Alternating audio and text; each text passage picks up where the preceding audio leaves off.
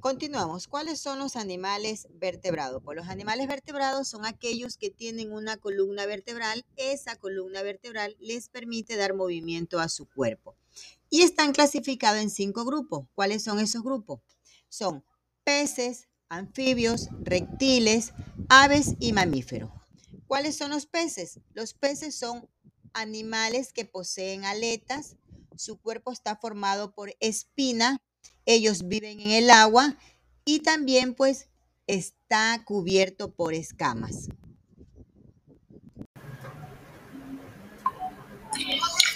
Los anfibios son animales de piel desnuda y húmeda. Sus extremidades son patas musculosas que les permiten nadar o saltar.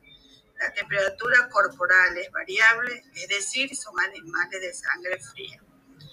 Otro grupo de animales vertebrados son los reptiles, que son animales de sangre fría que rectan o arrastran su cuerpo a ras del suelo. Pertenece a este grupo la serpiente, el caimán, el lagarto y la tortuga.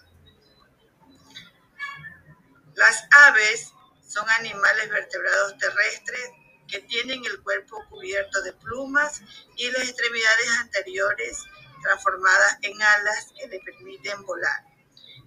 Tienen dos patas, tienen pico y cola.